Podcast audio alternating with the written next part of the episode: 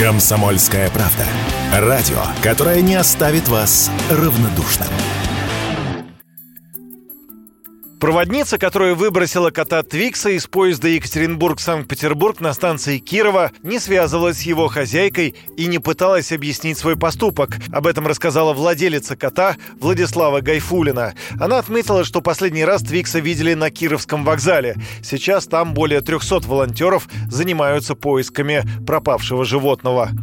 Прочесываем весь э, железнодорожный вокзал, ищем э, с 13 числа вот объявление с телефонами, пожалуйста. Всех неравнодушных подключаем к поиску. Уже работает более 300 волонтеров. С каждым днем все больше и больше. Пока поиски э, результатов не дали.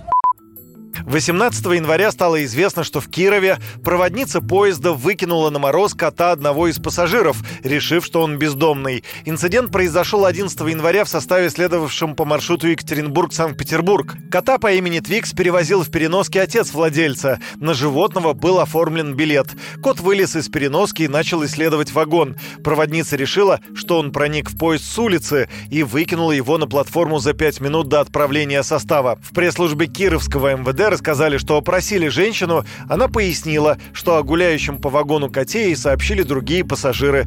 Проводница попыталась выяснить, кому принадлежит питомец, но никто не откликнулся, поэтому она выставила животное на улицу. Полиция провела проверку и отказалась возбуждать уголовное дело по статье самоуправства, не найдя состава преступления. Хотя юрист и зоозащитник Светлана Зиберт считает, что проводница должна понести серьезное наказание виноват проводник, поскольку нужно было действительно выяснять и опросить пассажиров соседних вагонов.